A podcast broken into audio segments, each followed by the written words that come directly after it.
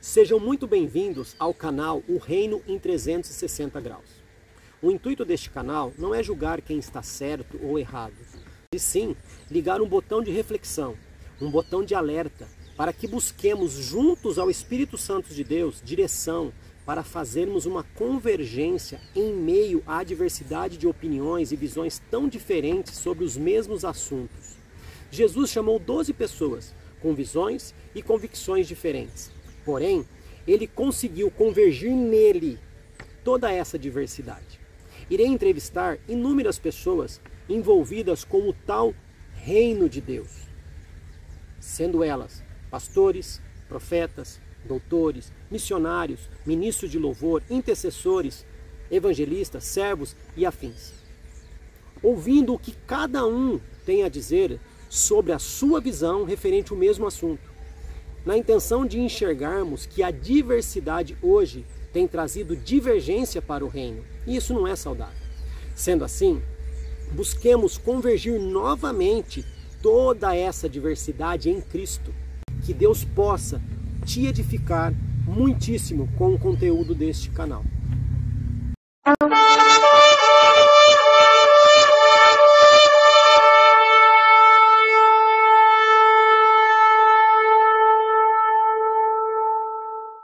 Estou hoje aqui com o professor, músico Marlon Mendes, uma pessoa que, graças a Deus, mais uma, está vindo no canal por causa da nossa visão do canal e, e essa visão está alcançando muitas pessoas. Eu estou muito feliz, Marlon, porque entenda o que eu vou dizer, você não é do meu círculo de amizade ainda, tá?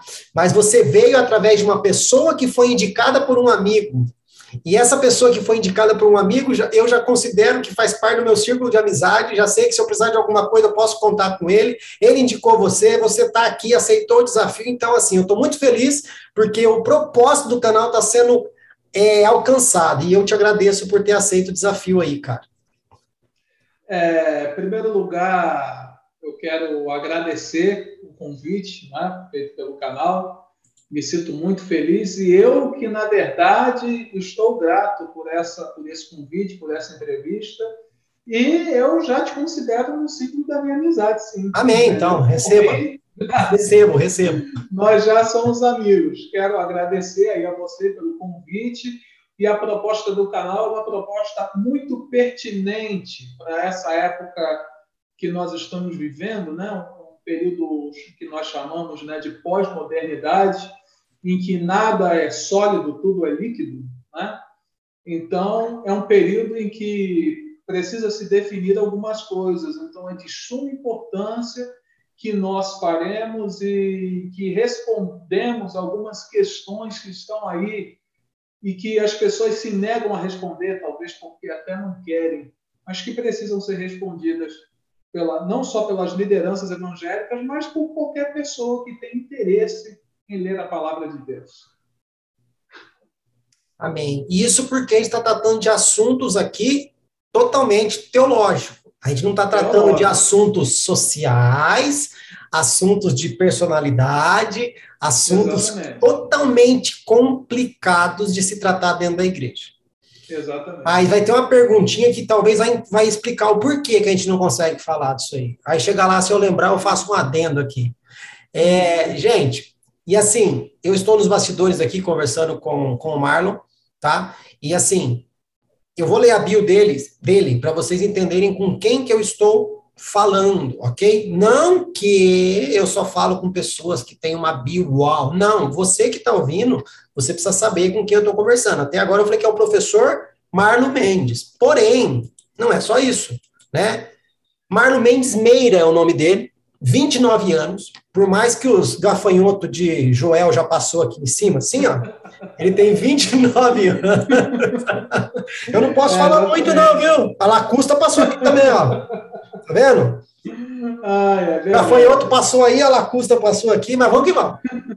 Brincadeiras à parte, ele faz parte da Assembleia de Deus em Duque de Caxias, desde que nasceu, né? Aí tem aquela história, ah, nasci no berço evangélico. Onde que constrói o berço evangélico? Tem alguma empresa que faz o berço evangélico? Não, né? É, É ainda bacharel, não, ainda, ainda não. É bacharel em teologia pelo Seminário Teológico Batista do Sul do Brasil e cursa História pela Universidade Veiga de Almeida, tá? História é a disciplina, né? É a disciplina. Tá. Aí a história, história como um todo, né? Uhum. Não é voltada para a história. história. Tá, mas não é voltada especificamente para o lado teológico, não é completo. Não, não, história completa. Legal. Licenciatura. Legal. Ainda obtém curso básico em música pela Escola de Música Vilas Lobos. E qual instrumento você toca? Você não colocou aqui. Trompete. Ah, Assembleia, né, filha? Assembleia tem o sopro. Assembleia tem, o, tem, tem, a galera do sopro, não tem jeito. Né? Aqui é. É secretário adjunto da Assembleia de Deus em Duque de Caxias, onde tá, também trabalha como auxiliar administrativo. E ainda leciona em núcleos da CETADEB, que eu já vou perguntar o que, que é, como professor de teologia nos cursos básicos e médio. Agora, eu pergunto, e as pessoas que estão te ouvindo talvez queiram saber, CETADEB, o que significa essa sigla? Sim, eu vou explicar aqui para todos os espectadores, né, todos que estão assistindo. CETADEB é uma sigla que quer dizer Centro Educacional Teológico das Assembleias de Deus do Brasil. Esse aqui é um módulo da CETADEB. Esse aqui é um módulo do curso médio da CETADEB, inclusive a disciplina de Relações Humanas. Não. A CETADEB ela trabalha junto com as igrejas, ela tem sua sede em, em Santa Catarina, mas ela trabalha junto com as igrejas, formando núcleos nas igrejas, onde as igrejas formam um corpo de professores, e ali eles começam a lecionar aulas de teologia dos cursos básico, médio e avançado. Aqui no, no, Ministério de Duque de Caxias, nós estamos trabalhando com o básico e com o médio por enquanto. Talvez no futuro tenhamos o avançado. Nós temos já dois núcleos em dois bairros aqui em Caxias, um em, em Parada Angélica e outro no Pilar. E esse ano, se eu não me engano, mês que vem, nós faremos um aqui também na sede, que fica aqui no centro da cidade de Duque Caxias, e futuramente outra das nossas igrejas filiadas também. E dentro desse projeto, dentro do campo de Caxias, né, do Ministério de Caxias, eu fui convidado pela liderança da igreja para ser um dos professores do curso. E nós temos lecionado já há mais ou menos uns dois anos já nesse curso e agora ele está se espalhando mais por outras igrejas do nosso ministério. Uau. Nosso ministério, é, só para falar assim, né, tem 80 igrejas. Então, é um ministério bem bem grande né, aqui, na, aqui na Baixada Fluminense. E, mas a CETADEB, ela monta esses núcleos apenas para as Assembleias de Deus ou uma outra igreja, se quiser um núcleo de estudo da CETADEB, pode ter ou não? Bom, é só uma dúvida. Onde, é é, é, até onde eu sei, é, é, qualquer pessoa de qualquer igreja pode formar um núcleo. Só que a orientação doutrinária do curso é uma orientação pentecostal assembleana. Se a pessoa então, aceitar é, isso, pode é, fazer. Se a pessoa aceitar, porque na verdade é um curso à distância. Ele pode ser feito tanto no núcleo, como pode ser feito à distância também. Legal. Então, se a pessoa aceitar, não tem nenhum problema. Mas ele é um curso direcionado, tanto que ele está de acordo com as doutrinas da Convenção Geral das Assembleias de Deus do Brasil. Inclusive, um dos professores aqui do curso, ele é muito conhecido, é o Ciro Sanchez Zibodi. Ele é bem conhecido aí, autor de livros na Casa Publicadora das Assembleias de Deus, e ele faz parte aqui de um dos, de um dos é, autores dos módulos aqui do curso da CETADEB. Pode chamar esses cabras para vir falar com nós aqui também. não tem problema, não. Cara, eu, cara, eu vou falar para você, eu, eu, eu, eu ainda estou para ver o dia que vai aparecer pessoas com um cacique muito grande aqui, Ótimo. Não tem problema. Só que ao mesmo tempo eu estou sendo muito edificado ouvindo pessoas, entenda o que eu vou dizer, viu, Marco? Ouvindo pessoas que às vezes não têm voz dentro da igreja. E Sim, tem uma visão. E tem uma visão tão boa quanto de um pastor, de um evangelista, de um mestre. Só que está ali, escondidinho. É. Por quê? Não, não tem oportunidade. Né? É, justamente. O que, eu mais, o que mais tem me alegrado nas entrevistas é quando a pessoa faz o depoimento dela dizendo, cara, eu nunca participei de algo desse tipo. Sabe? O que esse impacto que, eu tô, que, que o canal, na verdade, está causando na vida da pessoa, eu não sei. É. Né? Aí, às vezes, aquele cara que já está numa plataforma, já está no palanque ali, tipo, despreze. Né? É. Pessoas que nunca tiveram oportunidade saem daqui regozijando, sabe? Uau, participei de uma entrevista. Que dia que vai, que dia que vai postar? Pô, quero falar para meus é. amigos, que não sei o quê, sabe? Então, cara, tá muito legal isso. E voltando aí para o adendo da, da, da escola, eu estava falando com o Marlon aqui nos bastidores, uma das coisas que eu amo nas igrejas antigas, tá? Porque para mim igrejas antigas são igrejas que estão aí com uma tradição há muito e muito tempo, né? 50, 100, 200 anos com tradição já no Brasil, é o estudo. É a escola dominical, seja EBD, seja escola dominical, seja CETADEB, seja o que for o nome, uhum. mas o ensino na igreja, sabe? O eu não coloco como culto de ensino, porque para mim culto é uma coisa, ensino é outra, mas não vamos entrar nesse mérito aqui. Mas as reuniões de ensino que existem na Assembleia, existe um dia específico do culto que é para ensino. É, é. Você não vai lá para receber nada, não. Você vai lá para aprender, amigão. Entendeu? Exatamente. Então, assim, e o que está faltando para hoje, para a nossa geração, que eu vejo? É a falta de conhecimento, porque informação tem demais. Informação, tem, tem demais. Torce a direito. Né? Antigamente, cara, as pessoas tinham que correr de um lado para outro para poder ler um pergaminho que estava escondido na casa de alguém. Exatamente. Hoje você tem tudo, cara. Você tem Bíblia no celular, você tem um monte de coisa na internet, e mesmo assim o povo não quer. Aí o dia que cair a internet, que um dia vai cair essa, essa, essa bendita, aí você vai uhum. vender querendo estudar, aí você vai vender querendo correr atrás de livro, né?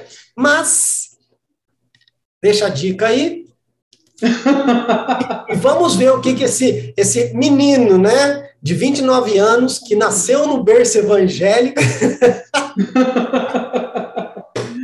é, num berço evangélico. Ai, gente. Porque os outros berços é tudo secular, né? Um é evangélico. É tudo, é tudo pagão. É tudo pagão. Os outros são pagão. Mas que não paga para ter o berço, não. Você... É, justamente. Justamente. Fala para um pai e para uma mãe que está prestes a ter o primeiro filho. Eles que não pagam pelo. É, pois é. Vai ver o pagão. Mas amém. Vamos ver o que, que esse tempo de igreja, tempo de estudo, o que, que o Marlon pode contribuir com a gente aqui relacionado às nossas perguntas. Podemos, Marlon? Podemos, claro. Antes de fazer a pergunta, eu quero deixar uma dica que eu deixo em todos os vídeos, porque às vezes você vai vir aqui para ouvir o Marlon e você não viu nenhum dos nossos vídeos lá no canal, mas você pode ver. Você pode estar vindo aqui para ouvir no Spotify ou assistir no YouTube, tá? Então a dica é o seguinte: algumas perguntas que já foi enviada para o Marlon, que ele já falou aqui, já pesquisou, já refletiu e tudo mais, existem alguns, algumas citações bíblicas tá? A gente não vai parar o vídeo, não vai editar, não vai colocar o versículo, não vai colocar a voz do Cid Moreira aqui falando, nada disso. Por quê? A gente quer enxugar um pouquinho aí o tempo para ficar algo agradável para você ouvir. Porém, a tecnologia nos permite dar uma pause, parou, vai lá, pega a Bíblia, abre, olha, o texto é esse, olha, ele vai falar sobre isso, volta, dá um play e escuta. E talvez eu já esteja incentivando você a fazer algo que faz muito tempo que você não faz, que é pegar a sua Bíblia e ler, né? Tem um meme na internet, Marlon, dizendo o seguinte: se você diz que Deus não fala com você, provavelmente a sua Bíblia passa muito tempo fechada. Né? Justamente. Aston-se Recado dado, puxão de orelha dado, nós vamos para as perguntas. Marlon Mendes Meira, professor, teólogo, músico, que nasceu no berço evangélico. Vou esquecer. Primeira pergunta. Quais impactos as divergências teológicas têm gerado no reino de Deus no mundo em nossos dias? E qual é o papel da teologia na vida da Igreja de Cristo? Bom, os impactos que a teologia, que os ensinamentos teológicos geram nos nossos dias, né, não é um processo que começa, por exemplo, de 50 anos para cá, ou de um século para cá, ou de 500 anos para cá. A gente se, se refere à reforma especial é algo que vem de muito antes, é algo que vem do próprio Novo Testamento. Né? O Novo Testamento, se nós pegarmos como nós estamos falando de igreja, então vamos nos dirigir ao Novo Testamento. O Novo Testamento, ele tem bastante, bastantes questões ali que os apóstolos se é, ficavam um contrariando o outro, ficavam um indisposto com o outro. Por exemplo, vamos citar aqui uma questão que é a questão judaizante. A questão judaizante é, claro, uma dessas. Não é, não é à toa que no livro de Atos dos Apóstolos, é, Pedro ele tem aquela visão do lençol de animais. Né? Ele tem aquela visão do lençol de animais. E naquela visão, o Senhor Jesus fala com ele, nós conhecemos a história. Se você não conhece, vai lá e leia no livro de Atos então, o que acontece? Essa questão teológica de divergência é algo natural que tem na igreja, porque a igreja, ao mesmo tempo em que ela mantém uma unidade, ela deve manter uma pluralidade. Essa é a questão. Então, a divergência teológica ela está aí desde sempre e devemos aceitar pluralidade. Agora, como a teologia deve resolver isso hoje, nos tempos atuais? Como nós devemos ter isso como resposta na nossa época? Bom, em primeiro lugar, nós devemos saber respeitar o viés teológico do outro. Né? Não é simplesmente você apontar para o outro e dizer, ah, ele é herege, ah, ele está errado, ah, não é assim, não. Você tem que entender o ponto teológico dele. Você tem que entender o ponto teológico dele. Uma vez eu fui, vou dar um pequeno testemunho. Se for testemunho, manda. A Uma vez eu fui. A oportunidade, a oportunidade está com o professor Marlon agora. eu agradeço em nome de Jesus, meu irmão. Eu saúdo é... os irmãos, né? Com a paz do Senhor. então, eu estava numa escola dominical e a Assembleia de Deus, de um tempo para cá, tem tido algumas questões com jovens calvinistas. E alguns anos atrás, eu também me encaixava nesse perfil. Digo isso sem nenhum, sem nenhum, nenhuma, assim, não quero... Ressalva. É, ressalva, não. Eu me, eu me encaixava nesse grupo também, depois que eu passei pelo seminário, algumas coisas mudaram, né, na minha mente. Mas o que, que acontece? Eu fui dar aula lá e eu sabia que nessa igreja tinha um grupo de jovens calvinistas e eu falei brincando assim. E eu falei justamente para cutucar onça com a vara curta. Eu falei, eu já fui calvinista e o Senhor me libertou em nome de Jesus desse mal. Mas não que eu tenha nada contra o calvinismo. Eu quis dizer para eles o seguinte, que o calvinismo ele é uma visão hermenêutica da Bíblia, assim como o arminianismo também é. Assim como o arminianismo também é. Agora, se você perguntar para mim, perguntar, ô Marlon, você é, é mais inclinado para o arminianismo ou para o calvinismo? A minha resposta seria a seguinte: ambos fazem parte da história da teologia. A teologia hoje tem outros viés que devem ser estudados e estão, sinceramente, até acima dessas questões. Então, para sintetizar a questão, a teologia sempre teve essas questões divergentes e a teologia hoje, na história da igreja, deve ser uma teologia que entende a pluralidade, respeitando a unidade, para assim não haver aberrações teológicas dentro da igreja. Professor, gente, tá vendo? Assembleia, PT, fez escolinha todo domingo na escola, quase todo domingo na escola dominical, que é. fartou em vários já, ia lá só por causa do lanche, mas tudo bem. Isso acontece. Mas, Marlon, você fala, eu costumo dizer para as pessoas o seguinte: eu não sou calvinista, não sou arminianista. Não sou arminiano, não sou calvino. Eu falo que eu sou calviniano. Uhum. Por quê? Foi de graça? Foi. Mas eu tenho que dar valor a isso que eu recebi de graça. Ponto final. Exatamente. Não vou brincar. Ah, mas não, você não perde. Mas se houver uma pequena possibilidade de perder, eu já tenho que ficar com o pé atrás. É. Né? Então, assim, foi de graça, tem um preço. De graça foi para mim, mas teve um Exatamente. preço muito alto. Um preço. Né? E esse preço eu tenho que respeitar. Claro. Eu não posso, claro. porque, como eu disse aqui nos bastidores, o problema não é Calvino. Infelizmente, tem alguns calvinistas que têm manchado a imagem do Calvino, assim como alguns é. calvinianos também. Né? Exatamente. E estão fazendo desse negócio é uma hipergraça, é a hiper mega blaster graça que tudo pode. É... Então, vamos fazer o seguinte: só coloca uma coisa no meio da sua hipergraça que você tanto prega. Coloca que tem os prós e os contras. Só isso, amigão. Só. Exatamente. Você pode tudo, mas você vai ter que se responsabilizar por tudo também. É. Ah, você é livre, tá bom. Só que olha só como é lindo, né? Deus chega para Israel, ali, ali em Deuteronômio, e fala: Ó, eis que coloco o céu e as estrelas é, como testemunha que estou apresentando para vocês a bênção e a vida, ou a morte e a maldição. Escolhei, pois, a bênção. Ok? Então tem isso e tem isso para você. Isso não é legal, isso é legal. Você escolhe. Então, toda ação, toda escolha tem suas consequências. Agora, Exatamente. a hipergraça pode, pode, pode, pode. Mas você vai ensinar esse povo depois a assumir as consequências daquilo que ele podia? Se for isso, amigão, pode. Né? A gente falava nos bastidores é. aqui. O cristão hoje não, ele não, ele não pode se responsabilizar por nada. Ele não se responsabiliza é. por nada. É o típico Adão. A culpa não é minha. Eva. Foi a mulher que tu me deste. Foi a, foi a Eva, não fui eu, foi Eva. É. Fui eu, foi Eva, sabe? Exatamente. E assim, a gente precisa voltar a entender que a nossa responsabilidade para com as nossas escolhas, elas são tão certas como foi antigamente. Então, por isso que Deus nos dotou com inteligência, porque nós temos a capacidade de responder pelos nossos atos.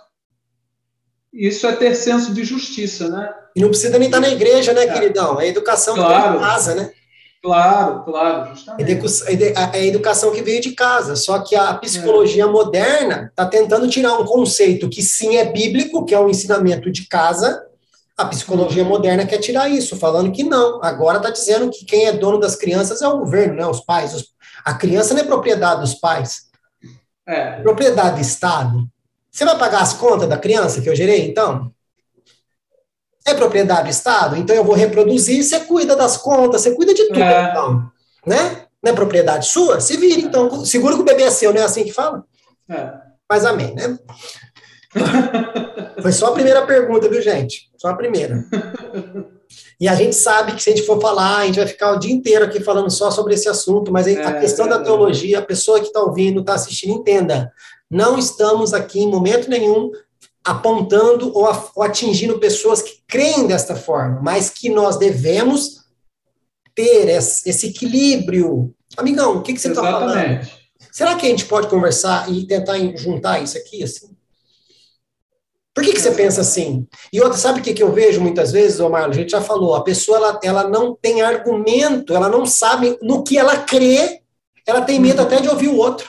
Que talvez o outro vai acabar convencendo ela. Ela não tem certeza do que ela crê. Não tem certeza. Porque se ela tivesse firme naquilo que ela crê, firme naquilo que ela professa, amigão, pode falar o que você quiser. Não vou ser influenciado. Mas como não tem esse conteúdo, não tem essa, essa esse material, esse depósito, né? Não tem conteúdo, então eu não quero ouvir sua opinião, não. Sua opinião não serve. Por que não serve, amigão? Né? Mas para continuar piorando essa questão de divergências e blá, blá, blá, blá, blá, vamos para a segunda pergunta. Claro. Como as, como as posições doutrinárias acerca do fim afetam a compreensão dos cristãos acerca da missão da igreja? Uma excelente pergunta. O que acontece? A igreja, ela sempre teve o seu pensamento sobre a questão do fim dos tempos novamente citando o Ato dos Apóstolos, lá existe a escatologia premente. O que é a escatologia premente? A escatologia é o ensino escatológico apostólico de que o Senhor Jesus iria vir imediatamente. Por isso que eles se, se desfaziam de suas propriedades, né? se desfaziam de, de, de seus bens materiais para aguardar a volta imediata de Jesus. Né? Eles se desfaziam. E quando nós falamos de escatologia, não existe uma definição, principalmente em relação é, à escatologia geral, né, porque tem a individual e a coletiva, né? em especial a escatologia coletiva, não existe uma, uma definição de como isso vai acontecer ipsis literis. Isso, não existe. Né? Literis. É. não tem como definir. Né? O próprio Senhor Jesus disse que o Filho do Homem viria como um ladrão. Então ele deu, ele fez essa alusão. Claro que em termos exegéticos existem implicações sobre essa fala, mas nós não vamos entrar no mérito aqui. Porém, a missão máxima da igreja, independente da sua, do seu viés escatológico, é ganhar almas para o reino de Deus. E por todo mundo pregar o evangelho a toda criatura. De certa forma, que não deveria, não deveria influenciar isso na missão máxima da igreja. Não deveria, é, é, ao contrário deveria ser um estímulo em querer que a casa do Pai fosse habitada, porque o Senhor Jesus disse que na casa do Pai tem várias moradas. Então deveria ser um estímulo para que a casa do Pai fosse habitada. No entanto, quando nós vemos na prática as igrejas, né, é, com suas visões que nós sabemos que tem pelo menos três visões, né, que é a, a milenista, pós-milenista e pré-milenista, né? E dentro do pré-milenismo existe o pré-milenismo histórico e o pré-milenismo progressista, dispensionalista. É, exatamente, é, exatamente. A, a, Assembleia de Deus, por exemplo, durante muitos anos ela seguiu a risca o, o dispensacionalismo, o pré-milenismo dispensacional. Inclusive, a, a, a, forma escatológica assembleana ela ainda é toda pautada dentro do pré-milenismo dispensacional. Ela ainda, embora ela tenha abandonado um pouco o dispensacionalismo, mas a escatologia assembleana ela segue uma linha dispensacional. Bom, embora isso não devesse atingir a missão principal da igreja, isso acaba atingindo de certa forma, né? acaba mudando o quadro político. A gente vai pegar um exemplo aqui, um exemplo clássico, né? que é a Igreja Romana. A Igreja Romana, ela, ela antes de se tornar religião oficial do Império Romano, ela tinha uma determinada linha escatológica, não é? a Igreja de forma geral, a Igreja de forma é, é, a Igreja cristã, que se opunha ao poder do Império Romano. Né? Roma era vista como a grande Babilônia, se nós analisarmos exegeticamente os textos do Apocalipse, são claros textos em que se faz referência a Roma. Só que depois que Roma se torna a detentora da igreja cristã, né? existe ali a união política e, e, e eclesiástica, né? esse casamento da igreja com Roma, então o pensamento escatológico deve mudar. Se o pensamento escatológico muda, né, também vai mudar a forma de evangelização. A forma de evangelização agora é a força. Né? Aquele que fazia parte de religiões pagãs deve obrigatoriamente deixar suas religiões e aderir à nova religião do Império Romano. Isso é história. Isso não é nenhuma novidade para nenhum de nós. Então, o que acontece? Claro que a forma escatológica vai influenciar na missão da igreja, não deveria, mas influencia. Mas a igreja, independente de qual linha denominacional ela segue, qual linha escatológica ela segue, ela deve sempre manter em mente que a sua missão primordial é a pregação do evangelho. Isso não deve ser esquecido. Independente de ser milenista, pós-milenista, pré-milenista, dispensacional ou não, progressista ou não, a pregação do evangelho é primordial. Agora, de que forma seria feita essa pregação? Bom, aí já seria uma outra pergunta, talvez numa outra ocasião a gente responder isso. Amém. Certo? É, certíssimo, porque independente, o que, que as pessoas têm que colocar em mente é o seguinte, independente qual visão você segue, uma coisa é fato, se você não tiver vida com Deus, não vai adiantar nada. É, exatamente. Ah, eu vou antes, tá? Para você ir antes, você tem que ter vida com Deus. Ah, eu vou ficar, mas para você ficar, você tem que ter vida com Deus e entender que você é um mártir. Ah, mas eu vou é. depois, tá? Mas para você ir depois, você tem que entender que para fazer parte daquele milênio lá, você tem que ter vida com Deus. E acabou. Exatamente, isso, isso, Entendeu? Agora, eu prego uma coisa e a pessoa acha que não precisa fazer nada porque eu vou antes. Ah, eu não vou fazer nada, na tribulação eu decido. Amigo, você morreu hoje. É. Entendeu? Teve um pastor né, grande aí no Brasil falando: é, pode vir chip, pode vir o que for, porque a marca da besta só vai aparecer depois do arrebatamento. E eu vou ser arrebatado antes. Então, tudo que eu colocar antes não importa. Espera um esse, pouquinho. Esse é um pensamento complicado. Então, mas espera um pouquinho. E se esse pensamento foi colocado justamente para a própria marca da besta estar tá sendo implementada, porque é, você acha que a verdadeira marca da besta só vai acontecer depois? É. Né? Mas amém. Então, queridão, não importa se você vai, você vai antes, você vai depois, não importa. Importa o seguinte: tenha vida com Deus. Essa é a pregação que a igreja tem que fazer. Né? Porque, como você disse, eu entendo também que tem a, a escatologia, tem a coletiva e tem a, a, a como que é que a individual. A individual. A escatologia uhum. individual vai acontecer para mim daqui a pouco. Justamente. Eu posso ter um encontro com Jesus daqui a pouco. Pode ser a minha, pode ser a minha escatologia, pode ser o meu arrebatamento, pode ser a minha morte. Seu fim. Pode ser o meu fim. E como que eu tô? Né? Sendo que Deus mesmo fala que eu não posso acrescentar um cabelo, né? Se pudesse, hein? a gente pudesse acrescentar um fio de cabelo na cabeça, né? É, pois é. Aí é, é isso, galera. Tenha vida com Deus, independente da, da, da, questão aí. Mas como o próprio Marlon disse, são assuntos tá, que dá para fazer conferência, dá para fazer. É, cara, dá para falar o resto da vida.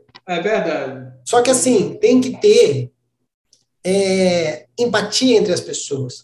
Tem que ter é, tolerância para que isso seja discutido. Porque eu vejo assim, Marlon, Jesus vai vir como ladrão? Sim. Mas para mim eu vejo que ele vai vir como ladrão por desavisado. Uhum. Por avisado, por mais que ele venha como ladrão, eu não vou ser pego de surpresa. Exatamente. É? Então eu vejo, a igreja tem que pregar, tem que fazer a missão dela, mas, cara, para mim, o livro de Apocalipse ele tem que voltar a ter outro valor na igreja. Por quê? Sim. Todo mundo fala, ah, não sei o quê, ah, não sei o que lá, Baraná, Baraná, vai lá. Beleza. Mas o que, que tem nesse céu aí? Uhum. O que, que tem nesse reino aí? Eu costumo dizer aqui, ó, agências missionárias sérias. Pega um jovem que quer ir, sei lá, para o Iraque. Migão, você vai, mas antes você vai fazer uma imersão na cultura iraquiana aqui com a gente. Você vai é aprender a língua, você vai aprender cultura, tipo de vestimenta, como que trabalha, como que obedece, blá, blá, blá, blá, blá, blá. Beleza? Beleza, agora você pode ir para lá. Agora, todo mundo quer ir para o céu, que também é uma controvérsia isso aí. E como que é o céu? Ah, e o céu tem rua de ouro. Nossa, só isso. O que mais? Vou ficar é sentado nessa rua de ouro? Vou ficar lambendo é. essa rua de ouro? Vou ficar garimpando essa rua de ouro? O que mais que tem é. lá? Não, tem a cidade lá com 12 portas. Tá, que mais? Ah, tem a árvore da vida. Que mais? O que você vai fazer lá? né? Agora, por que, que não vamos estudar sobre isso? A gente ama tanto esse lugar, a gente ama. Exatamente. Tem, tem não um é a meta de todos nós? É. Tem um, tem um pensador que fala o seguinte: o quanto você. É, como que é que ele fala? O quanto você conhece do céu define o quanto você tem de terra na, em sua vida. É. Cara, se o Apocalipse está apontando para os acontecimentos finais, talvez era para ser o livro que eu devia mais estar tá me, tá me, preocupando. Por quê? Está uhum. acontecendo um monte de coisa de forma profética, é, é, cumprimento profético, que a gente está deixando passar, porque a gente não dá atenção a isso. Ai, mas é muito complicado. Mas pera um pouquinho, Jesus deixou um cara para ensinar isso aí. O que, que vocês fizeram com ele? O que, que vocês fizeram com esse cara que veio para ensinar a gente sobre todas as coisas? Colocaram ele para fora? Ah, tá. Então vamos para a próxima pergunta. próxima pergunta. Senão você vai ser expulso da igreja. Aí você vai ter que ir lá com as penais lá. Ah, com as penais. Vamos lá, terceira pergunta, tá De acordo com Mateus 24, 12, o esfriamento do amor é resultado da multiplicação do pecado. Com base nesse fato, devemos aguardar o avivamento ou apostasia? Olha, eu observo dentro desse versículo que nós poder, podemos é, aguardar os dois. Tanto o avivamento como a apostasia. Só que existem algumas questões aí que devem ser ponderadas. A primeira Pondere. delas é a seguinte. Pondere. É. a primeira delas é a seguinte: o que é o avivamento? Eu acho que essa é a principal. Vamos lá. No Antigo Testamento existe, eu gosto de usar esse exemplo, né? existe o avivamento josiânico do rei Josias. É o avivamento mais conhecido em todo o Primeiro Testamento é o, é o avivamento josiânico. O que foi o avivamento josiânico? O avivamento josiânico foi o achado de escritos no tempo. Né? E a divulgação desses escritos. Isso foi o avivamento. Então, talvez quando nós pensamos em avivamento, a gente lembra os pentecostais, principalmente. Né? Nós, deixa o menino rodar. Deixa é, exatamente. É, isso aí. A gente já vai e pensa nisso, né? Grandes reuniões, congressos, né? vigílias, mas na verdade o avivamento ele não é só isso. Isso é consequência de um avivamento. Isso é consequência de um avivamento, justamente. O avivamento ele vai muito além disso. Eu, particularmente, particularmente, agora é uma opinião minha, né? não é nada pautado em teologia, nada disso, mas eu acredito que nos últimos dias o avivamento será um avivamento de consciência. Não será mais como aqueles grandes avivamentos do, do Jonathan Edwards, de Wesley, da própria Rua Azusa, não é? O pessoal diz que o Rua Azusa não foi um avivamento, mas nós sabemos que foi. Não será mais um modelo de avivamento como aquele. Será um despertar espiritual. Eu acredito dessa forma. Ao mesmo tempo em que haverá apostasia, será duas coisas que irão caminhar, tanto o avivamento como a apostasia. Claro que se você é um escolhido de Deus, você vai saber definir o que é um avivamento e o que é uma apostasia. Como você vai definir? Lendo a palavra. Porque só a palavra vai te esclarecer o que é. O que será o despertar dessa consciência para a mente de Cristo e o que será um movimento de apostasia. Né? É porque no Brasil, hoje mesmo, nós temos vários movimentos de, de apostasia. Vários movimentos de apostasia que podemos identificar aí. Né? Então, o que acontece? Cabe a nós definirmos biblicamente aquilo que é apostasia e aquilo que é avivamento.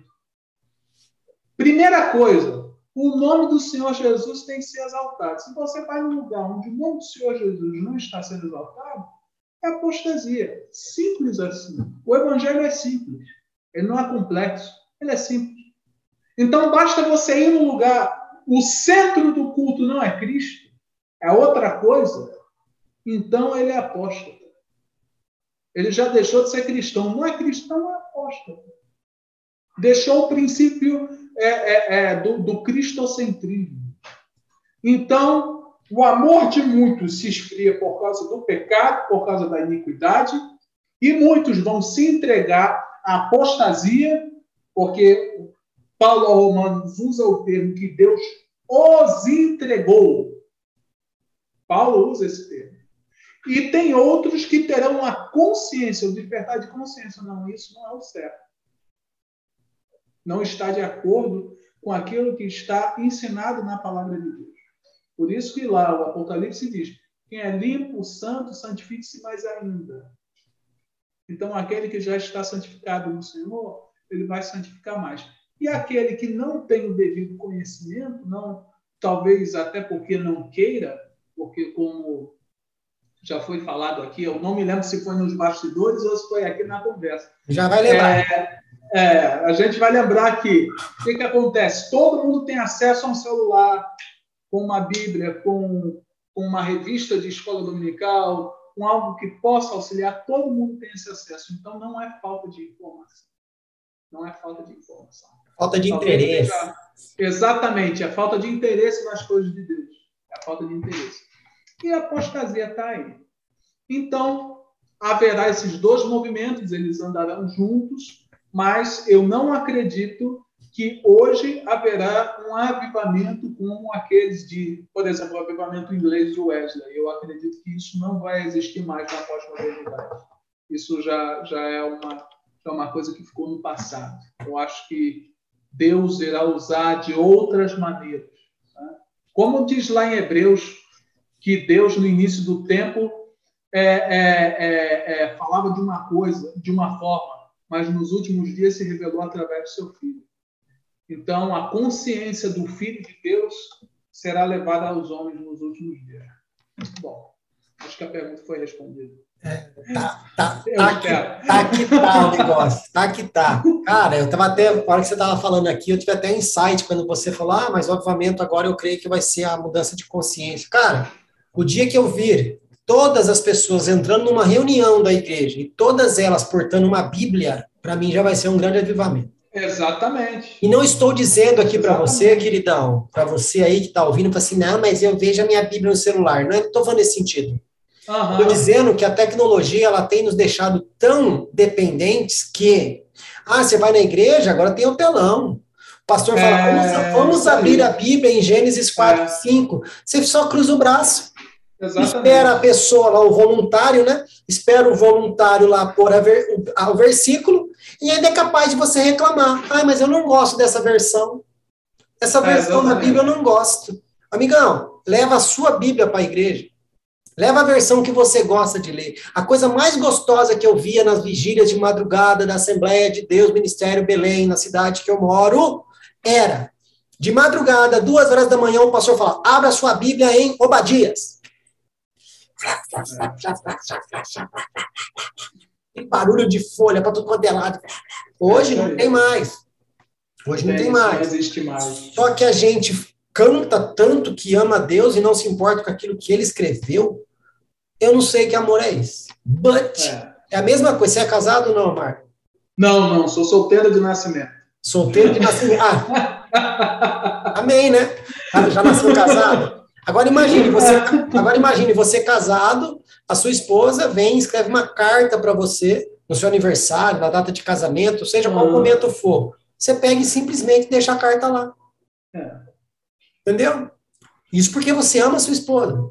Você é, despreza. Você despreza aquilo que ela fez. Aí eu fico pensando, você acha. e nessas horas não pode humanizar Deus. Nessas horas não é. pode humanizar Deus. Eu só humanizo Deus quando é para o meu bem. O meu bem querer eu humanizo a Deus. Agora, Deus não, você acha que Deus não se entristece com isso? Claro. Não. Deus não se entristece. Deus ama, mas Deus não se entristece. Deus dá, mas Deus não tira. Aqui, ó. Bora. Quarta pergunta. Vamos lá. Vamos lá. Tá bom. Tá, tá bom. bom.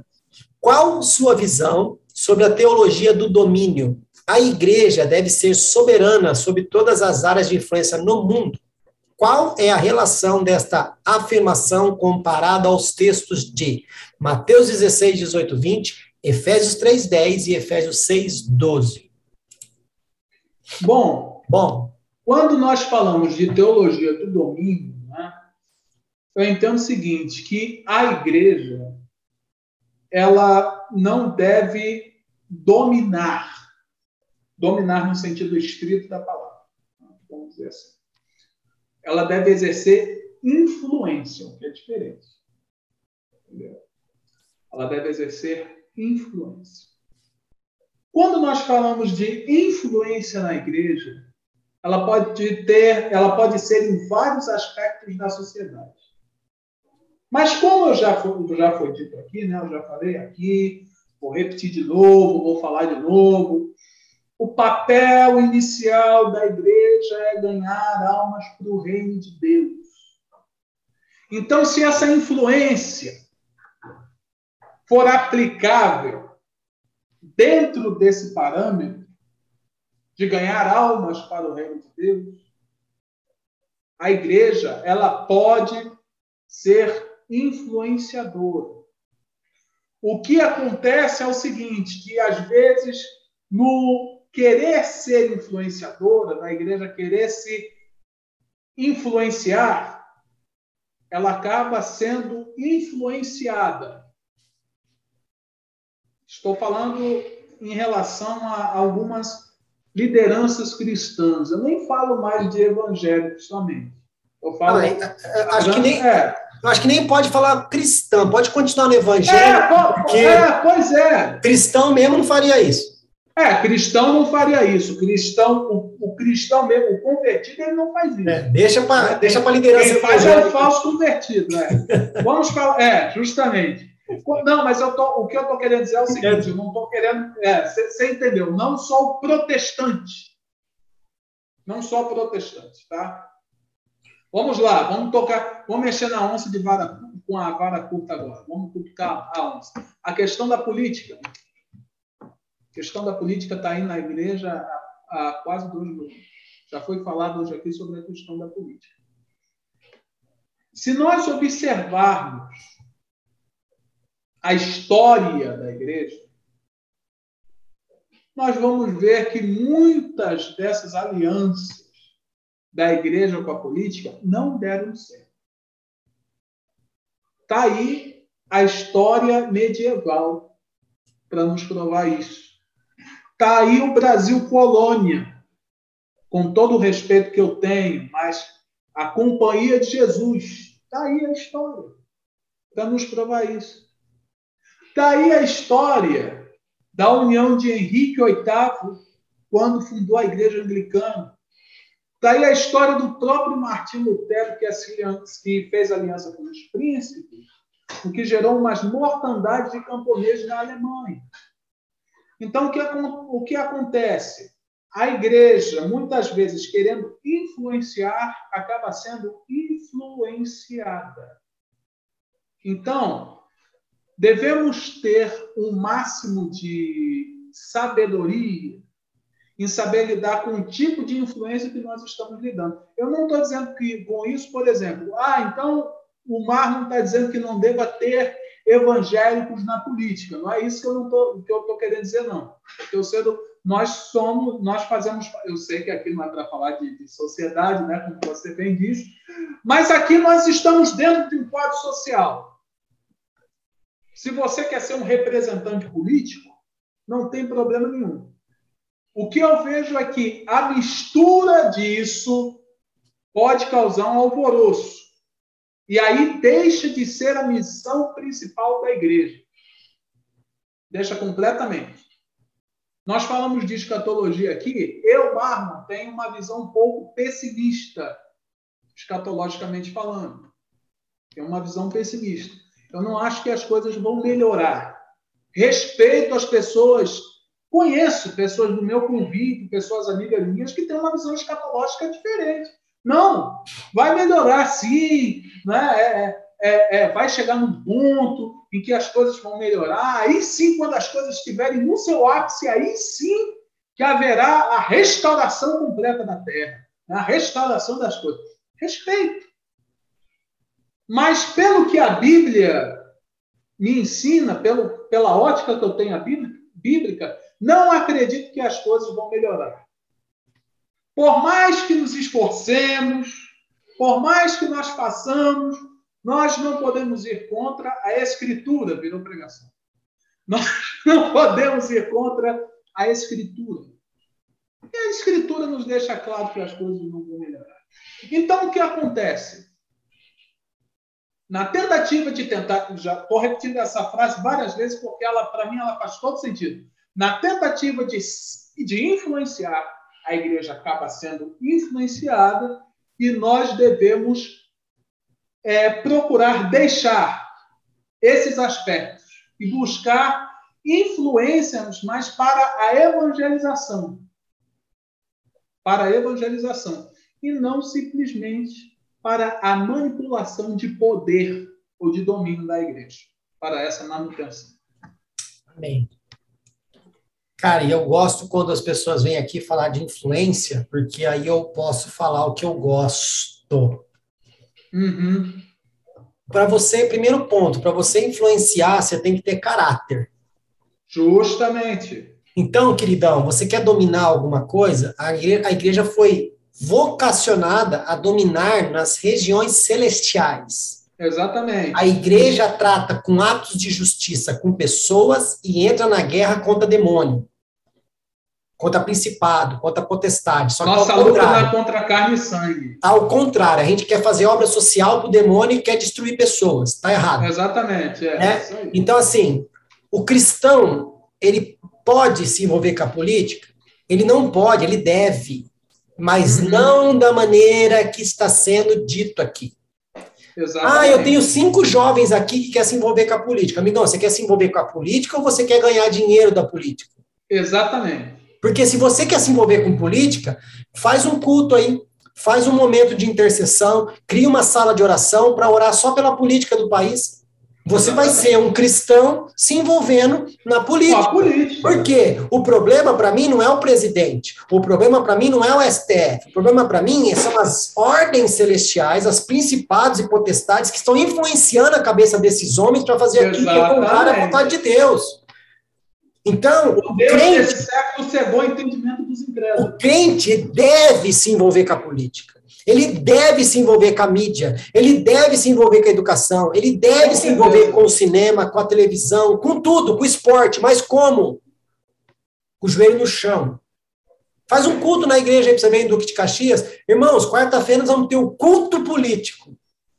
A gente vai orar por, pelos vereadores da cidade, pelos governador, governador de estado, pelo prefeito, pelos deputados que a gente elegeu. A gente vai orar por esses caras, por secretários, por todo mundo, por toda essa cambada aí. Vai ver quantas pessoas vão, na igreja. Não, mas a igreja não quer se envolver com a política? Se envolva da maneira certa. Aí vem aqui. Ai, Marlon, nossa, eu amo. autoridades. Eu amo quando vem aquelas pessoas e falam assim, Fabrício, Fabrício, mas Daniel e José. Eu falei, amigão, o dia que você der testemunho, igual o José, igual Daniel, eu vou clamar para Deus colocar você lá. Tá bom? Você tem a vida que Daniel tinha com Deus? Não. Então cai fora. Ah, cai fora. Não, não dá. Só o fato de orar três vezes por dia, o cabra já fica perdido. Outra coisa, eu tenho É. perguntado para as pessoas aqui que amam esse negócio de campanha, né? Daniel, é, Daniel esperou as respostas durante 21 dias, mas a resposta saiu no primeiro dia lá, teve toda aquela questão ali, nessa batalha espiritual que nós deveríamos estar participando, não estamos? É, exatamente. A pergunta é o seguinte, Marlon. Se Daniel tivesse recebido a presença desse anjo depois de um ano só, ia ter jejum de Daniel na igreja? Ia ter campanha de um ano na igreja? Não. Eu faço, a- eu faço o jejum de Daniel de 21 dias e no 22º dia Deus é obrigado a me dar algo, porque ele é meu cachorrinho. Ele é meu Podia servo. fazer a campanha. a- podia fazer a campanha da, da, da sua casa própria. 40 anos de campanha no deserto, como foi com Israel. Podia ser interessante. Não é? Não. Você quer a casa própria? Quero. Israel demorou 40 anos para receber a dele. Bora jejuar? É, Não quer, né? Mas amém. Então, só esse ponto. O crente tem que se envolver com a política? Tem e deve, mas da maneira correta. exatamente. Como intercessor. Entendeu? Lembra? Exatamente. Acho que era, era, era um pouquinho, espera um pouquinho, deixa eu lembrar, deixa eu lembrar, deixa eu lembrar. Era na época de Eliseu. Que o rei colocava emboscada num canto, Eliseu falava, não passa por ali. O rei colocava emboscado, Eliseu, não passa por ali. Esse, mas, gente, como que o pessoal descobre? Porque tem um profeta lá. Lá em Israel tem um profeta que fala tudo que está fazendo. Né? Esses políticos aí vão de madrugada fazer votação. Cadê os crentes que ó, de madrugada que poderia estar travando essa votação aí? É, Cadê? Cadê? Pai, nós não sabemos o que está acontecendo, mas nós cremos num Deus que sabe todas as coisas. E neste momento, nós estamos orando pela política. E se tiver algum lugar no país que eles estiverem fazendo algum conchavo, estiver fazendo alguma aliança, algum culto, alguma coisa, algum sacrifício, seja lá o que for, que for trazer prejuízo para a população, que o senhor intervenha. Mas cadê os crentes que oram de madrugada? Tem mais. Então, meu querido, você quer se envolver com a política? Desculpa, eu tomei tempo aqui da entrevista.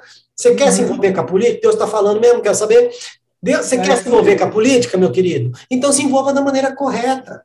Adote um, um vereador para você orar pela vida dele. Adote um prefeito. Adote um governador. Adote, sabe? Cê, cara, quem que é o vice? Pergunta, pergunta para qualquer um. Quem que é o vice? É. Entendeu? Quem que é o presidente do STF? Pergunta. Quem que é o presidente da Câmara? Pergunta.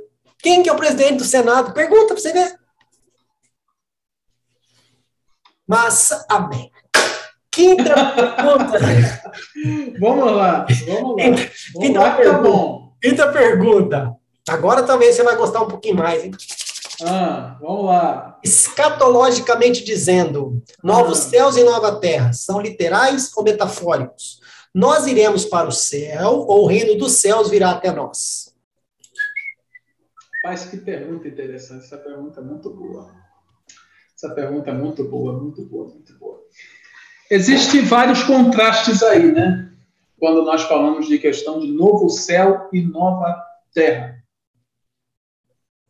A Bíblia nos diz que Deus, no final dos tempos, né, o Senhor Jesus, no final dos tempos, virá né, para, para um novo céu e uma nova terra. Eu acredito que esse novo céu e, uma, e essa nova terra será a restauração do antigo céu e da antiga terra. Não diz lá que tudo se fez novo? Né? Todas as coisas ficaram para trás, ficaram no passado. Não haverá pranto, não haverá dor, não haverá tristeza. Então será uma restauração. Será a restauração do novo céu, é, é, dessa terra que já tem aqui. E pelo que a Bíblia nos ensina, né, pelo que nós podemos observar no Apocalipse, ali, né, em especial nos últimos capítulos do Apocalipse, é que essa morada será dentro desse novo céu e dessa nova terra, Jerusalém, a nova Jerusalém. Ela irá descer do céu, né, que a Bíblia até diz que é uma noiva, né, etc. Ela irá descer do céu para a terra e aqui nessa terra será instaurada não é? esse, esse novo governo eterno que será governado na pessoa de Cristo Jesus. Então, ah, cabeça. Esquenta a cabeça. É coisa de música, meus irmãos. Não é a toa que está tocando uma música aqui. Esquenta a cabeça. Então, nesse novo céu e nessa nova terra, em que Jesus será o rei, será habitada pelo, pelos crentes, né, pela igreja, e será nessa terra que foi restaurada, né? a terra que foi restaurada, vamos dizer, para a sua forma original. Quando nós falamos forma original, o que você quer dizer com isso? Eu estou dizendo aquele modelo que estava proposto ali lá no início, em Gênesis capítulo 1, 2 e 3. Aquele modelo ali.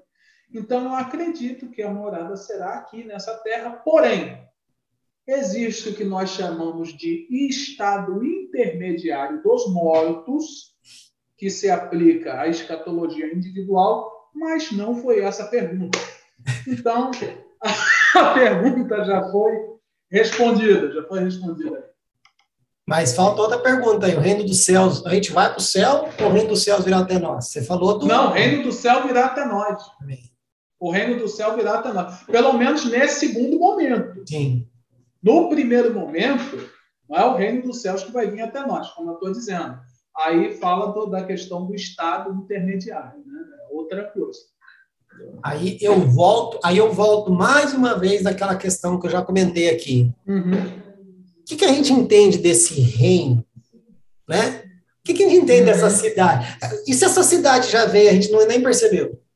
Uhum. Não estou dizendo que veio, gente. Eu estou dizendo que a gente está tão desapercebido a estas coisas. Mas é. Né? Exatamente. Porque a linguagem do Apocalipse é uma linguagem muito metafórica. Entendeu? Então a gente tem que se enquadrar dentro disso. Dentro dessa linguagem, que é a linguagem apocalíptica. Porque, na verdade, o Apocalipse ele é uma literatura. né? para quem não tem um conhecimento sobre a área, a minha monografia em teologia foi sobre isso. É, o Apocalipse ele é uma literatura, ele faz parte de um, de um ramo literário da, da, do judaísmo, né? do judaísmo.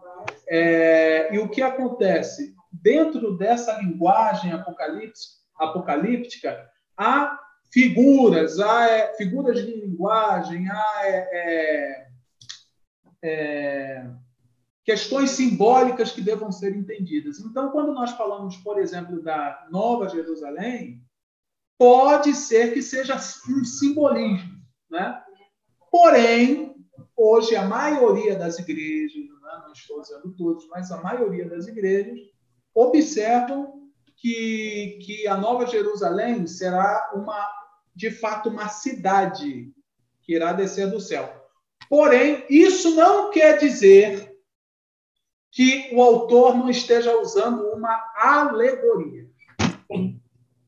Mas é outra, é o que eu falo, meu querido.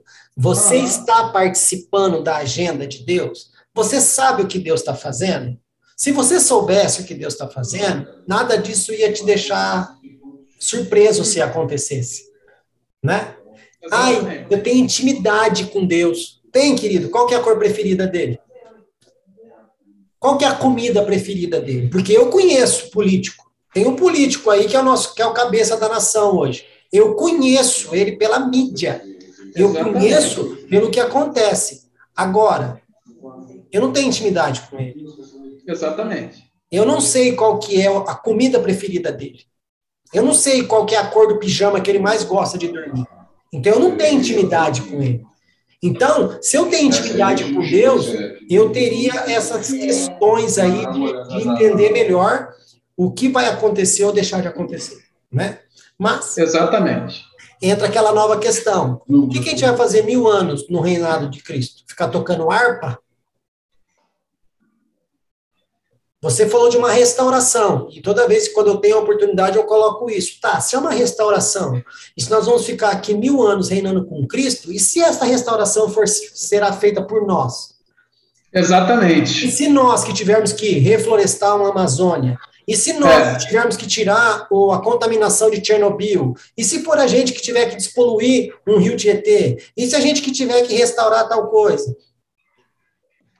A própria humanidade é, é, reparar os danos que a própria humanidade criou. Ela dá valor. É interessante. Ela dá valor, porque é. para Adão foi dado, tá aqui, governe. Agora não, é. não arruma.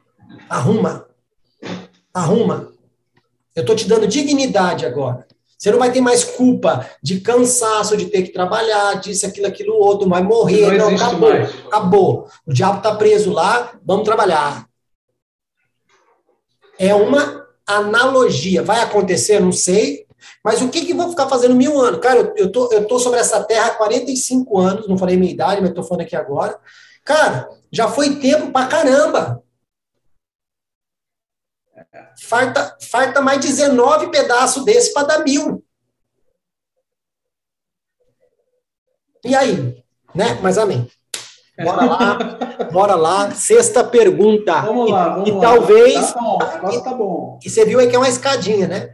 Isso uhum. desencadeia nisso, desencadeia nisso, desencadeia nisso, desencadeia nisso, mas eu acredito que essa pergunta talvez seja o motivo pelo qual nós estamos vivendo tantas coisas erradas. Vamos lá para a sexta pergunta. Vamos lá. Com base em Gênesis 6:3, 1 Tessalonicenses 5:19, 1 Timóteo 4:1, qual o impacto de não crer na ação do Espírito Santo nos últimos dias? O impacto de não crer na, atua, na atuação do Espírito ação, Santo nos últimos é, dias. De não crer na, na ação. Na ação. A, na ação do Espírito Santo nos últimos dias. Bom, o Espírito Santo, ele nunca, eu, eu, quero deixar, eu quero deixar isso claro aqui. Né? Não sei se todas as pessoas vão concordar, mas vou deixar isso claro aqui. O Espírito Santo, a terceira pessoa da Trindade, atua desde a criação e não deixará de atuar até o fim da terra. Isso para não falar do novo céu e da nova terra. Tá? durante muito tempo, eu digo isso pela minha própria denominação, não estou dizendo nem pelas outras, estou dizendo pela minha própria. Nós pregamos e reafirmamos que existiu um período chamado período do silêncio. Período interbíblico. É, interbíblico. Malaquias né? a João Batista. Isso, isso aí. Né? É, tinha, Bíblia, nós, exatamente. Tinha a Bíblia que vinha com quatro páginas em branco, com lembra? Quatro páginas, era isso que eu ia falar. Tinha a Bíblia que vinha com quatro páginas em branco. Hoje, só para a gente situar aqui, que é algo muito importante dizer, hoje é, nós chamamos esse período de período de intertestamento, ou intertestamentário, né? só para deixar claro. Né? Nós pregamos que esse período de intertestamento foi um período de silêncio, em que o Espírito Santo não atuou. O Espírito Santo não falou. Bom, quando nós chegamos nas páginas do Novo Testamento, nós vamos ver lá se o irmão lembrar, é porque às vezes eu tenho dificuldade com nomes de, pessoas. Estava presa no cabelo. É, tá, é, fica preso no cabelo. Aí o cabelo justamente. foi, o cabelo Isso. foi e o nome foi junto. Isso, exatamente. Mas aquele casal que estava lá no templo, que tinha sido profetizado que eles não morreriam sem ver a face do, do filho Ana, de Deus. Ana, Simeão Ana, e Ana. Simeão e Ana. Simeão, Simeão e Ana. Ana era uma era, era era uma profetisa, se eu não me engano. E, e Simeão, e Simeão era um homem, era um homem era um temente homem, a Deus, isso. Temente a Deus, justamente. Ué, como não houve manifestação espiritual, como não houve atuação do Espírito Santo, se nós encontramos nas primeiras páginas do Segundo Testamento, lá, Simeão e Ana, no templo do Senhor, testificando sobre a messianidade de Cristo. É, coloca que esse período de silêncio foi de forma coletiva, né? Que levantava Exatamente, é. para falar com a nação, forma, é, mas o Espírito Santo continuou. Mas o Espírito Santo ele continuou. E outra, a, a, tra a tradição ela não era passada de pai para filho. Através da oralidade. Então, e quem que cuidava? É. E quem que cuidava do cuidava para que isso fosse passado bonitinho? Não era só a tradição. Claro, o Espírito, o Espírito Santo. Santo. Então não existe isso de período de silêncio. Não. É isso que eu quero, eu quero deixar claro aqui para os espectadores, para aqueles que estão assistindo o vídeo. Uhum. Não existe isso de período de silêncio. O Espírito Santo ele continua atuando e continuará atuando mesmo nos últimos dias. Agora, como já foi falado aqui, né, que pela, pela, pelo, pelo por causa da, da iniquidade, o amor de muitos se esfriará. Isso já foi falado aqui hoje, nessa live, já. Eu quero deixar claro para, os espectadores o seguinte: a atuação do Espírito Santo depende do estado de busca da, que a igreja faz por ele. É igual uma amizade.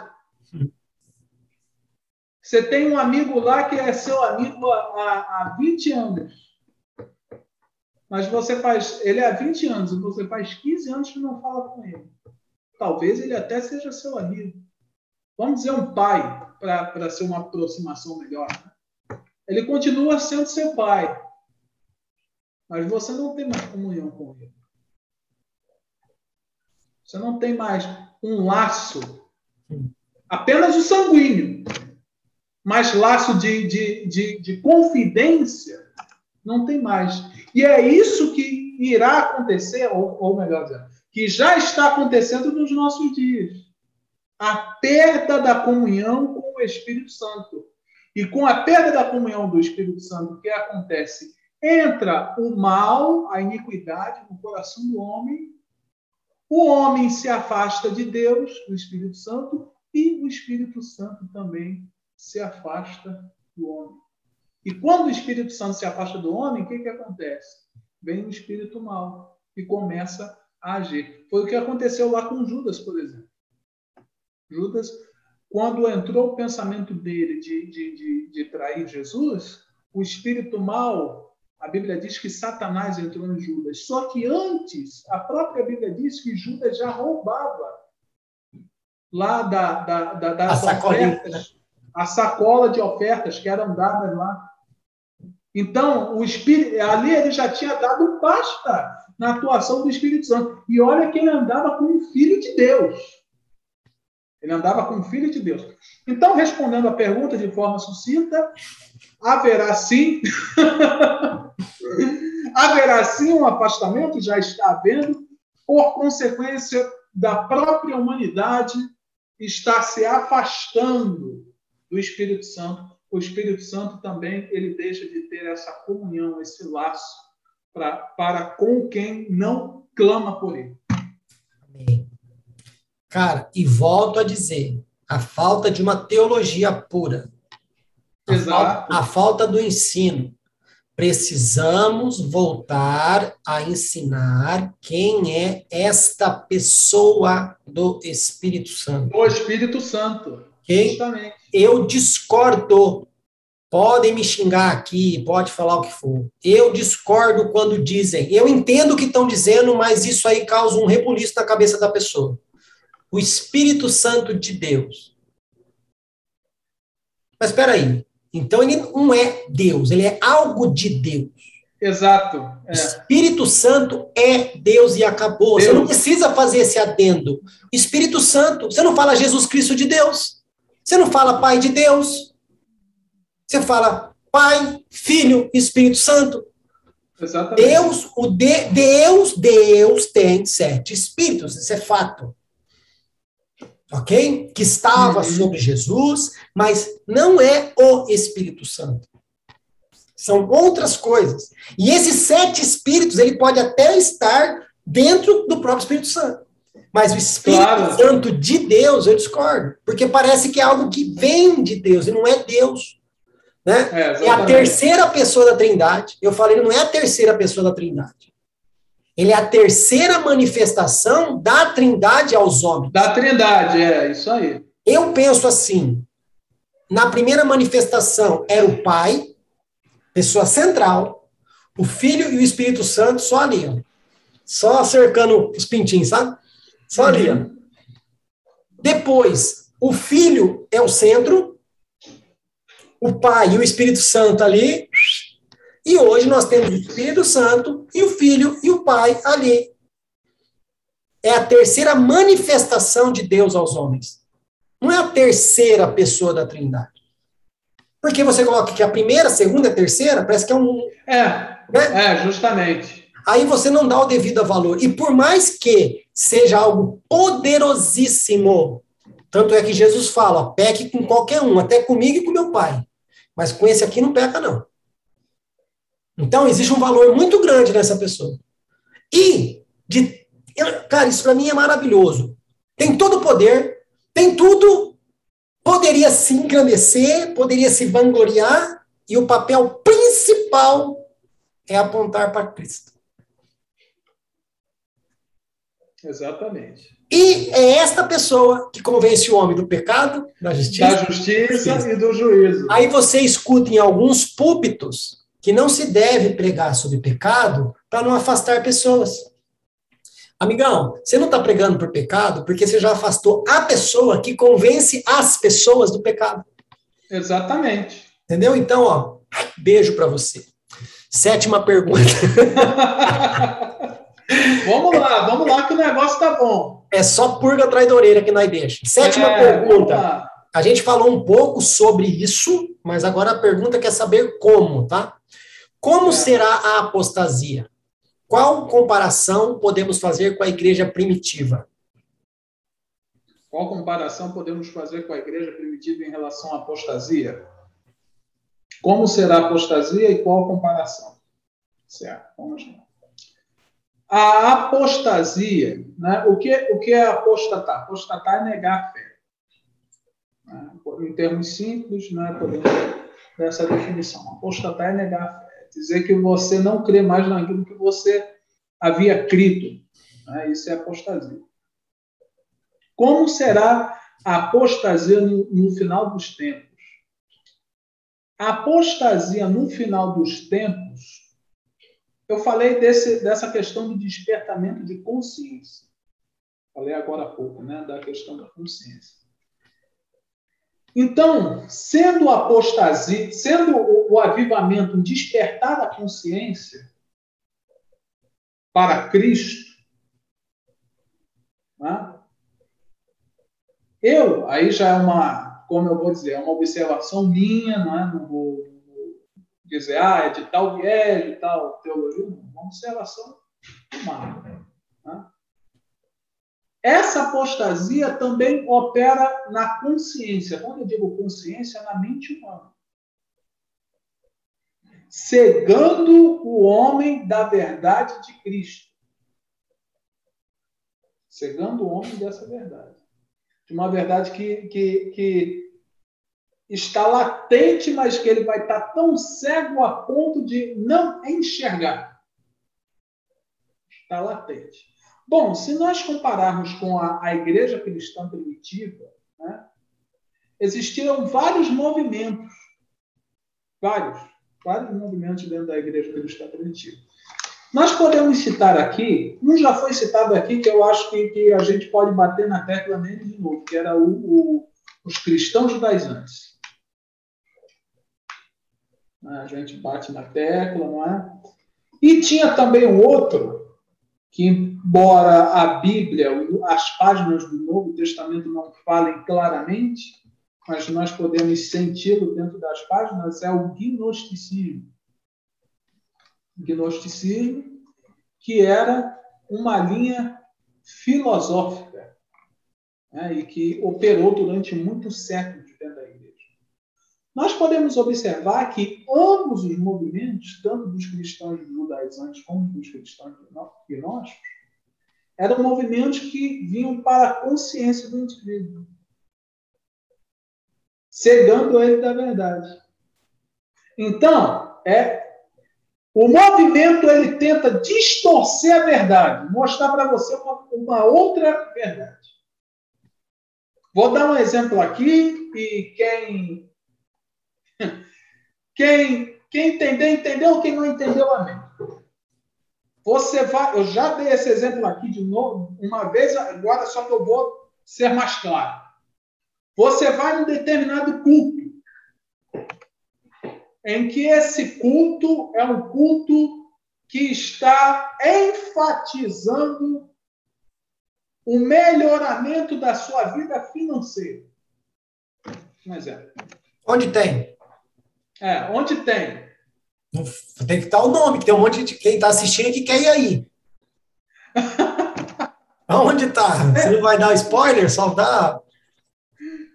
É, é. Esse cara conta o santo, mas não fala o nome do. do conta o milagre. É, pois é, pois é, pois é, é. Fica complicado a gente falar, mas o que, que acontece? fica complicado, mas eu creio que os espectadores vão, vão entender aquilo que eu estou dizendo um culto, uma igreja, um movimento que enfatize a questão, por exemplo, dos bens materiais. Está enfatizando os bens materiais. Nós podemos observar que ali a ênfase não está mais na pessoa de Cristo. Está nos bens materiais. Cristo ele já foi deixado de lado naquele contexto. Isso é uma apostasia. O problema é que quando a gente pensa em apostasia, esse eu vou citar o nome, tá? É, quando a gente pensa em apostasia, a gente pensa em algo assim que é escrachado, desculpa o termo. Eu vou citar aqui. A gente pensa, por exemplo, da Igreja da Unificação, que era do Reverendo Moon. A gente já pensa em algo assim, um doido que fala que é Jesus, com respeito à memória do reverendo Moon, né, a definição que ele tinha lá, mas que eu não concordo com ele. A gente já pensa nisso, a gente já pensa num maluco como um Henrique Cristo, por exemplo. Mas nem sempre é assim. Fala assim. o pai, meu pai, meu pai. Interessante quando levaram ele no parque aquático. Foi muito interessante. Não, engraçado foi ele, é. ele foi no um talk show aí, eu não vou falar o nome do talk é. show, mas o, o, é. entrevistador disse assim: ah, vamos tomar um vinho, pô. Ah, eu vi. Ele falou, ele falou assim: não, mas eu não tomo, tô trabalhando. Não, é só um pouquinho, tá bom, vou tomar só um colinho.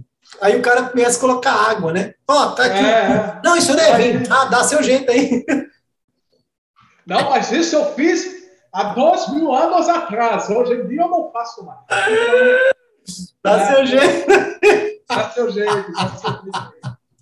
Então, é, é complicado. Então, o que, que acontece? Está latente esse modelo de apostasia. Está latente, está aí. E outros tipos de modelo que vão, que vão surgir. Se fosse escancarado, talvez a igreja até. Não, aqui não vai entrar. Exatamente. Só exatamente. que, volta para a pergunta de cima. Eu não creio na ação do Espírito Santo. Eu deixo ele de lado. O discernimento exatamente. espiritual, o discernimento espiritual da igreja não existe. Aí o que, que acontece? Entra tudo quanto é tipo de coisa. É.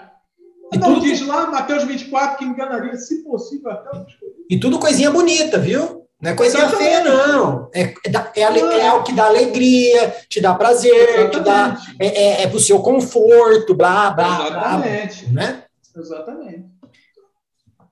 É isso. Então vamos lá. Acho que respondi a pergunta. Respondeu. E agora a gente vai para a oitava, que é a última pergunta fixa. Última. Você estudou, porque depois, depois da oitava, ó, tem um monte de perguntinha aqui. Ah, ótimo, ótimo. Essa daqui eu quero ver. Essa os negros chora. Vamos lá. Oitava pergunta. Vamos lá. Na oitava sua, de final. Na sua, na sua final, ó. Você falou oitava de final, na sua final, olha. Vamos lá. Oitava pergunta. Na sua visão, qual é o papel central da igreja nos últimos dias? Dentro da sua justificativa, você acredita que a igreja tem preparado seus membros para o grande encontro final com Cristo? Paulo diz que a igreja é coluna e firmeza da verdade. Esse é o maior papel da igreja. Ser coluna e firmeza da verdade. Não importa em que época ela esteja. O maior papel dela é ser coluna e firmeza da verdade. Quando nós falamos se a igreja tem desempenhado esse papel, aí nós devemos separar algumas coisas que eu acho muito interessantes. Porque nós chamamos de igreja visível e igreja invisível. Que antigamente, na teologia, era chamada de igreja universal mas por razões óbvias não se usa mais esse termo. É, então, o que, que acontece? O pessoal tá, tá animado hoje aí. Ah, tá animado. Sem problema. Vamos lá. Vamos lá. É, igreja invisível. Quando nós falamos de igreja invisível, nós estamos falando da igreja de Jesus Cristo a igreja que Cristo fundou, a igreja que você não vê, a, a igreja espiritual. Entendeu? Essa não se desviou, nem nunca vai se desviar. Não se desviou. Tá bom? Agora, quando nós falamos da igreja visível, né, da igreja local, né, quando nós falamos das denominações, então nós podemos encontrar uma série de falhas. Seja em qual for, seja se for Assembleia de Deus, Igreja Presbiteriana, Igreja Batista, quaisquer uma delas, sempre vai ter falhas. Se você me perguntar assim, a Igreja de Cristo tem falhado? Não, a Igreja de Cristo não tem falhado. Que a Igreja de Cristo, a, a Igreja, ela também tem suas duas naturezas, divina e humana. A igreja de Cristo é é a parte divina da igreja. Agora, a igreja humana, ela falha pelo fato de ser humana, mas ela não deixa de ser igreja. Então, o papel da igreja é ser coluna e firmeza da verdade. A igreja talvez tenha falhado nisso, mas eu acredito na misericórdia do Senhor nosso Deus, o desempenho da igreja.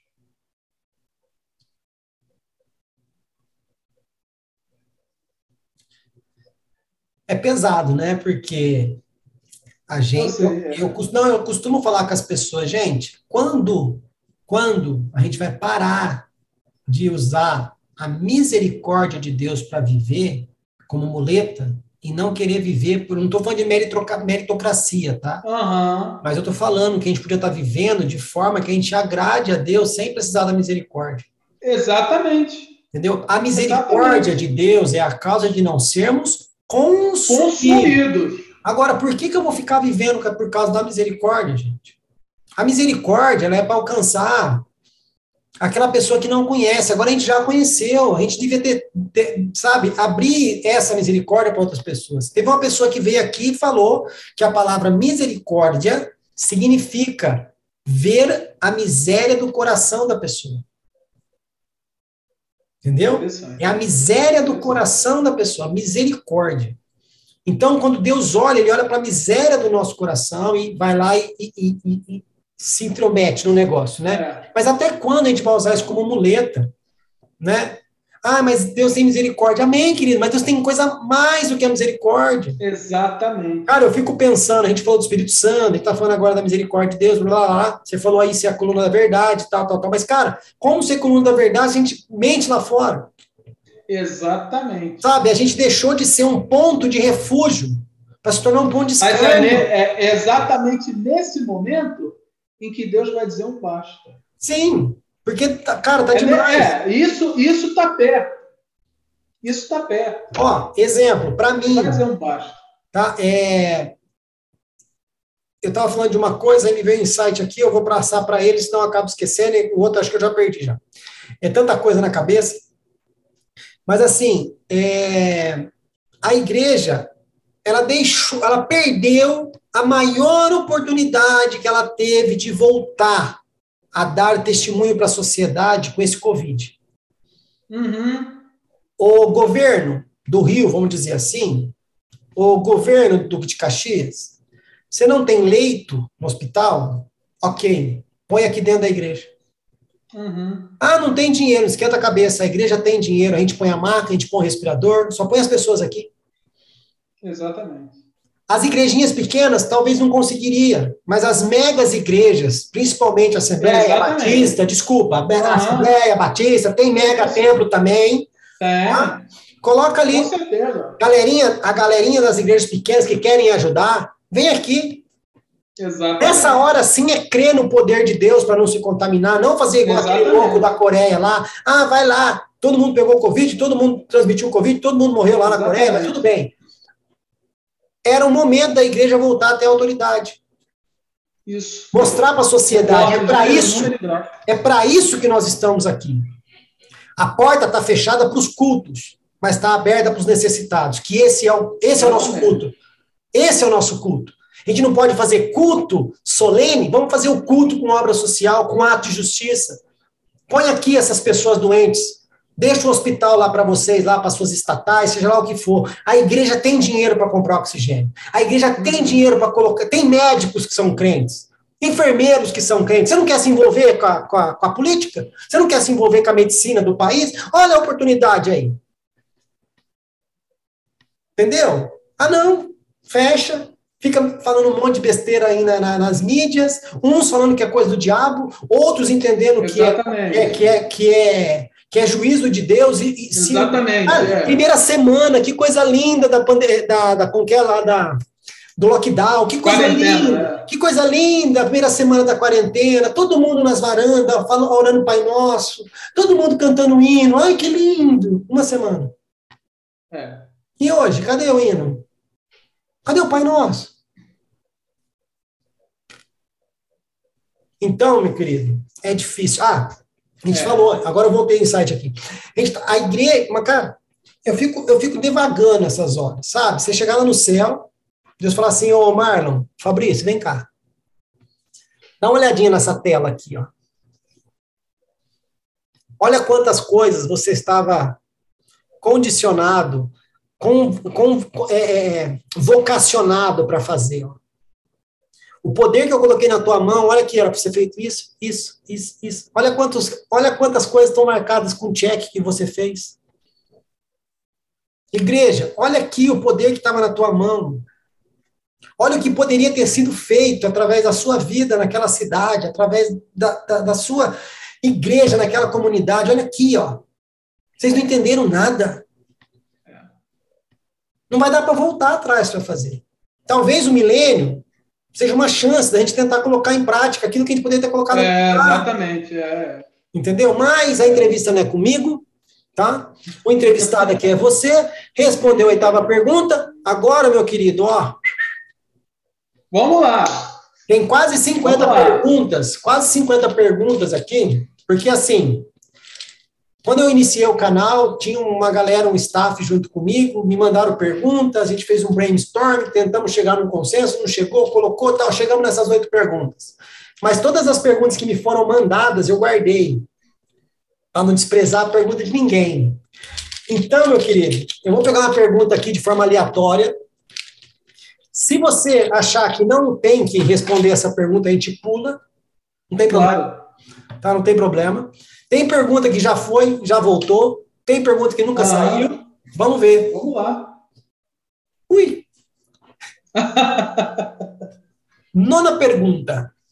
Vamos lá. Professor Marlon Mendes, você acredita que somos a última geração? Boa pergunta, excelente pergunta.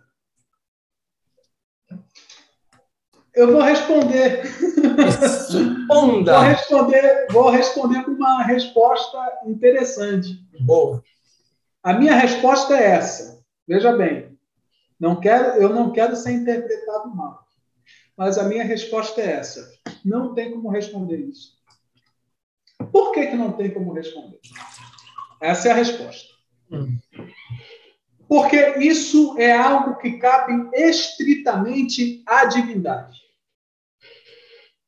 Jesus, lá em Mateus 24, ele disse: Sobre aquele dia ninguém sabe, nem os anjos do céu, nem o filho, somente o Pai. Então ele foi enfático nisso. Seria uma tolice minha dizer que essa geração que nós estamos vivendo é a última geração. Eu cairia no mesmo erro que o William Miller. Lá no século é, 18, 19, eu cairia no mesmo erro que Rússia, no, século, no final do século XIX, início do século XX. Cairia no mesmo erro daqueles que tentaram prever a volta de Cristo. No entanto, toda geração tem o seu fim. Não importa como. Porque aqui a gente já falou hoje de escatologia individual e coletiva. Mas toda geração tem o seu fim. O que eu devo dizer é o seguinte: não esteja ansioso, talvez, por essa ser a última geração. Mas se preocupe pelo fim dessa geração. Preocupe estar bem com Deus. É, estar bem com Deus no fim da geração. Chegar lá no fim e você poder ver a face do Senhor. Né? Como o apóstolo Paulo diz, né? Combati o bom combate, acabei a carreira, guardei a fé. Se prepare para o fim, seja ele qual for. Não sabemos qual vai ser a última geração. Mas sabemos que estamos chegando no fim. Não importa qual fim seja esse, o fim está aí, nos espera. É a única certeza que nós temos, aliás, nessa vida. É do fim dela. Amém. Nos importa que estejamos preparados para isso. Amém. Amém? Cara, amém. Eu, eu entendo totalmente o que você colocou e entendo também que existe o outro lado da moeda. Que, uhum. exemplo, eu entendo aí que você falou de Miller, você falou de Russell, só que esses caras, eles não tinham uma promessa que tinha se cumprido ainda. Uhum. É, foi, foi Newton que gastou tempo da vida dele foi Newton, acho que foi Isaac Newton. Acho que foi Isaac Newton. Ah. Gastou um tempo da vida dele tentando decifrar o livro de Daniel. Eu acho que foi. Eu não sei se foi é, ele, se foi Thomas Edison, eu não sei, acho que foi Newton, não sei. Uhum. Foi um, um, um cabeção aí. Uhum. Cabeção é que eu falo de inteligente, tá? Não é cabeção. É, da, da, da, da, da física, né? Mas tinha uma coisa que faltou para ele, que faltou para Miller, que faltou para Russell que foi a, novamente a instituição do Estado de Israel. Ah, sim. Porque depois sim, disso, porque depois é. disso, existe uma contagem que ela pode ser totalmente cronológica e não metafórica. Só que não vamos entrar nesse assunto. Claro. Eu claro. entendo o que você quis dizer, só que ao mesmo tempo eu volto e falo para você, não para a gente bater o martelo, Marcos. Não Claro, martelo. não, claro que não. mas, vamos lá, vamos lá, só para você entender. Uhum. Em nenhum lugar da Bíblia fala que os três reis magos eram tementes a Deus. É. Só fala o quê?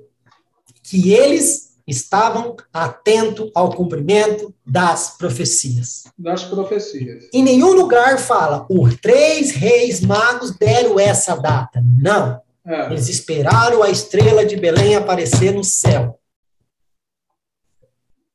Então, Exatamente. talvez eu e você provavelmente não vai saber a data. Mas a gente tem que estar atento aos sinais que vai Com trazer certeza. essa data para a gente. Pode ser nessa geração, como pode ser a próxima. Mas a gente está atento a esses sinais, que nem eu falei para você. Essa guerra da Ucrânia. Para muitas Uhum. pessoas, é somente uma guerra. Para os que estão atentos, sabe que é totalmente profético. Claro. Muitas pessoas estão vendo a Rússia atacando a Ucrânia. Poucas pessoas estão vendo a Rússia colocando o exército nas montanhas de Golã, que é a última proteção de Israel.